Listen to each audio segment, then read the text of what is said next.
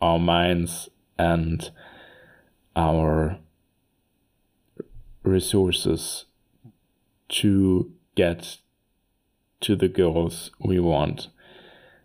Often it's in the little things and the little changes which we can make that we can really get better.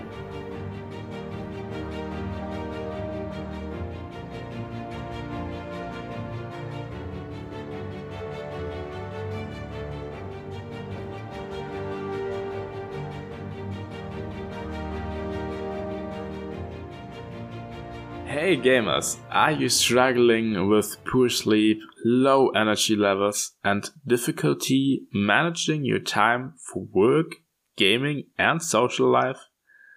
I understand how frustrating it can be to feel held back by these challenges. That's why I'm inviting you to schedule a free discovery call with me.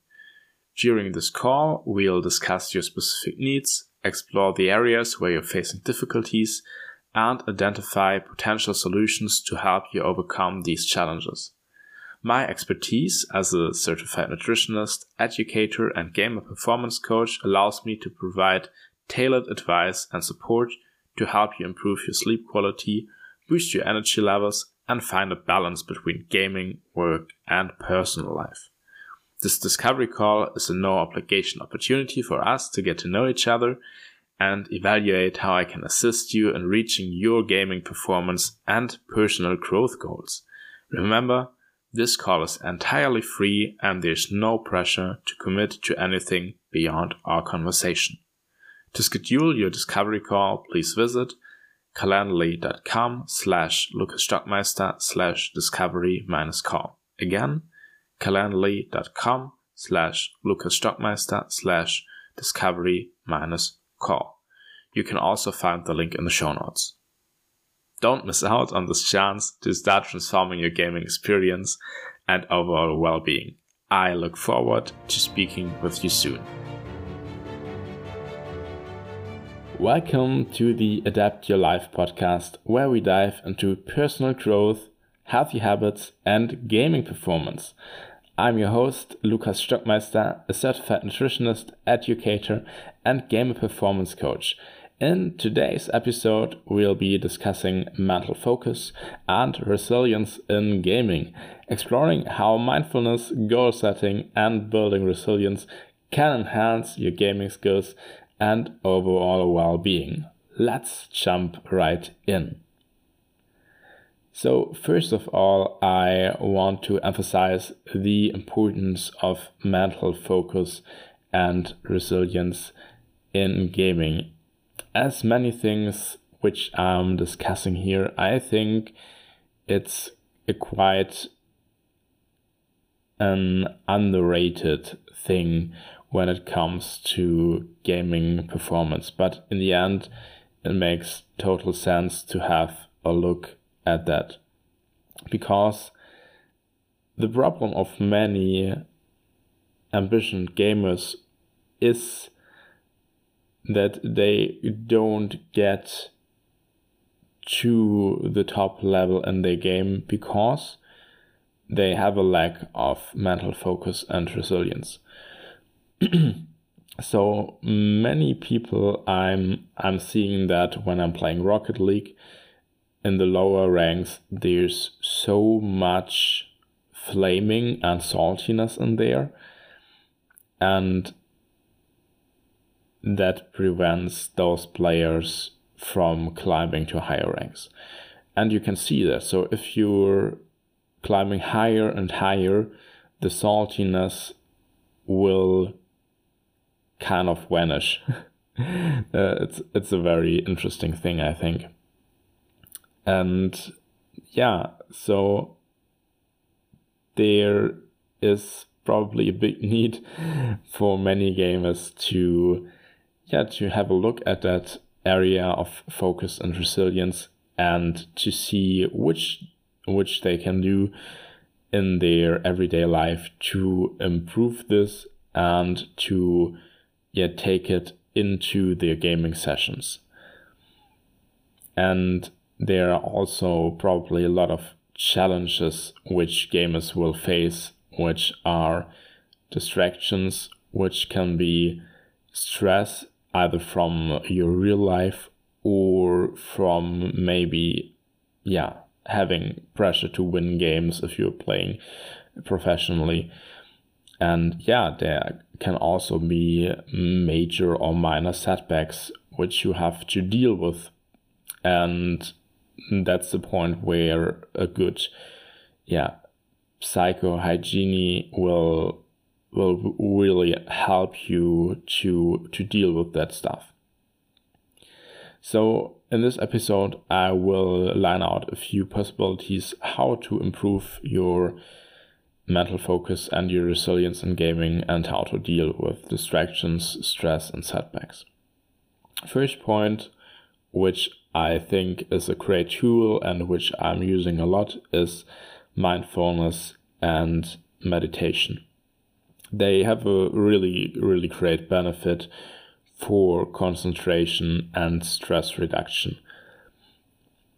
And if you didn't had contact yet with with those those methods, um, I can really encourage you to give it a try. I uh, long times thought myself, yeah, okay, so meditation, uh, it's that's for the monks in in the ashram or something. but um, now I'm I've been doing meditation for yeah, I guess four years or so. Yeah, there were, were all always some yeah some times where I didn't practice regularly, but what I'm really noticing if I practice regularly, it's so much easier for me to stay focused during my work, during gaming, and yeah, the the chitter chatter in the mind is much lesser than if if I'm not doing the meditation.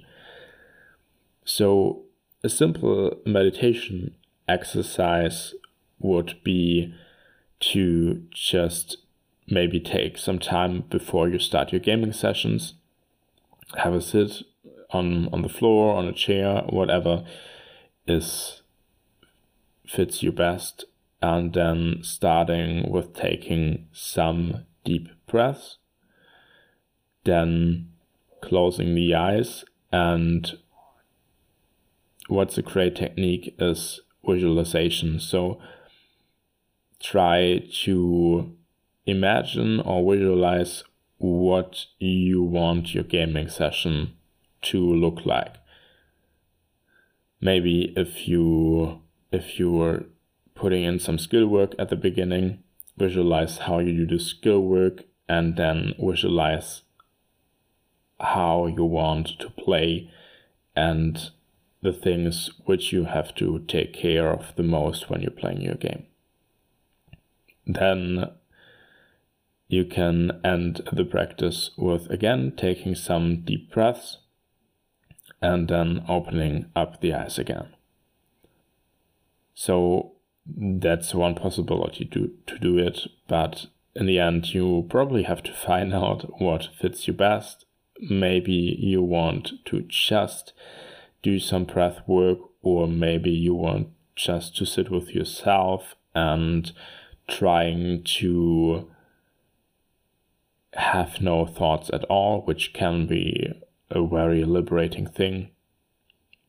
And yeah, just just head for it. And there's so much, um, yeah, meditations on the internet, and there are also cool apps which you can use. Which I'm using is um, it's not paid, but I mention it mention it anyways because it's such a great tool. It's I think it's the most known um, application for for meditation practice. It's Headspace and yeah, and another another tip which I want to give you if you want to do something regularly it may be a good thing to pay some money from it for it. So if you have paid some money, my my mentor always says says if you pay money then you pay attention which means it can be motivating and easier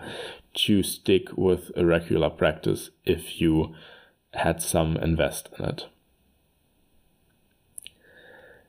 second thing which can be helpful to um, yeah to improve your mental focus and resilience is goal setting and positive mindset. So the benefits of clear goals should be very obvious obvious. So if you tell let's let's formulate like this. If you tell the universe where you want to get. Only then the universe has a chance to offer you the opportunities and chances for you to get there. That's one way to to see it. The other way is to see it as yeah, your your mind needs that the north star that one or those goals so it can produce the right ideas and the right yeah the right can line out the right way for you to go to reach your goal. And which is quite astonishing is that you just have to write it down as the first step. And even if you're not knowing how to get there, your brain will figure it out. Oftentimes, it will figure it out in the time where you don't think about your goal. But just by writing, writing it down, it's in your subconscious mind, and that helps a lot to go toward that goal. Then staying positive is also a very important thing. Always try to see the positive aspect of the things that happen, not to you, but that happen for you. There's always something which you can take from different circumstances, even if it's sometimes hard to see the positivity in that. And yeah, to go one step back, which I wanted to mention is how you can best create objectives is to find a method how you will mostly be able to write it down. So I mentioned to write it down, but you can also maybe discuss your goals with another person. Or yeah nowadays you have the possibility to discuss it with for example ChatGPT.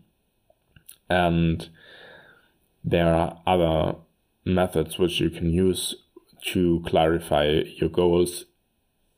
What I'm really also liking is to doing meditation where yeah which is focused on finding the goals finding the things which fit you most to to make progress.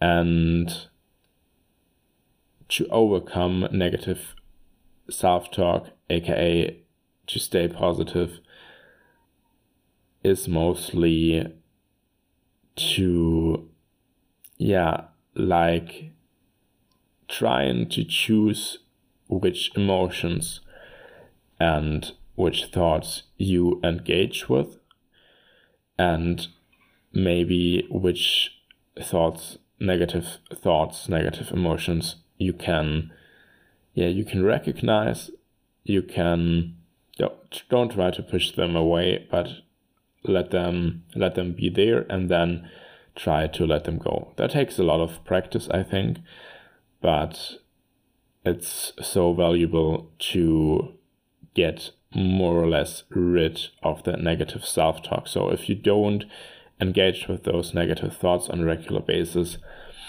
they will step by step become less and less.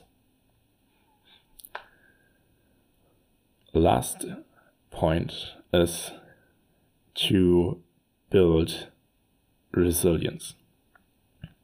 So it's very important that we are able to learn from setbacks in our lives. Even if it can sometimes be hard, if we can feel really down, the most important thing is to stand up and to not repeat what has happened in the past. Just try to make the best out of it and see what you can take away from the things that happened. And a good way for that is self reflection and a growth oriented mindset. So, what can be quite helpful is a journaling practice where you write down on a regular basis what what went well, what maybe did not went well, and what you can learn from it. And maybe even plan ahead and see how you can work on your weaknesses. That's, I think, one of the most important things to work on your weaknesses and thus to get better in what you want to do and yeah just become the person that you want to become.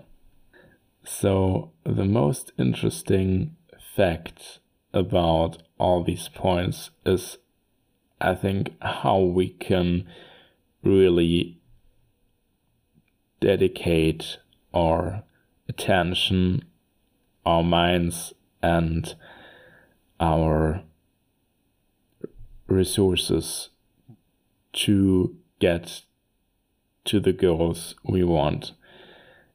Often it's in the little things and the little changes which we can make that we can really get better.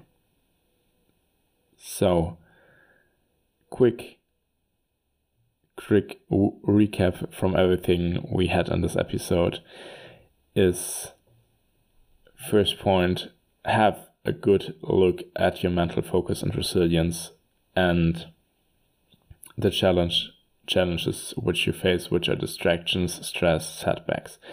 You can do that through mindfulness and meditation, which benefits concentration and improves stress reduction and maybe yeah, try some simple meditation exercises and see how it benefits you.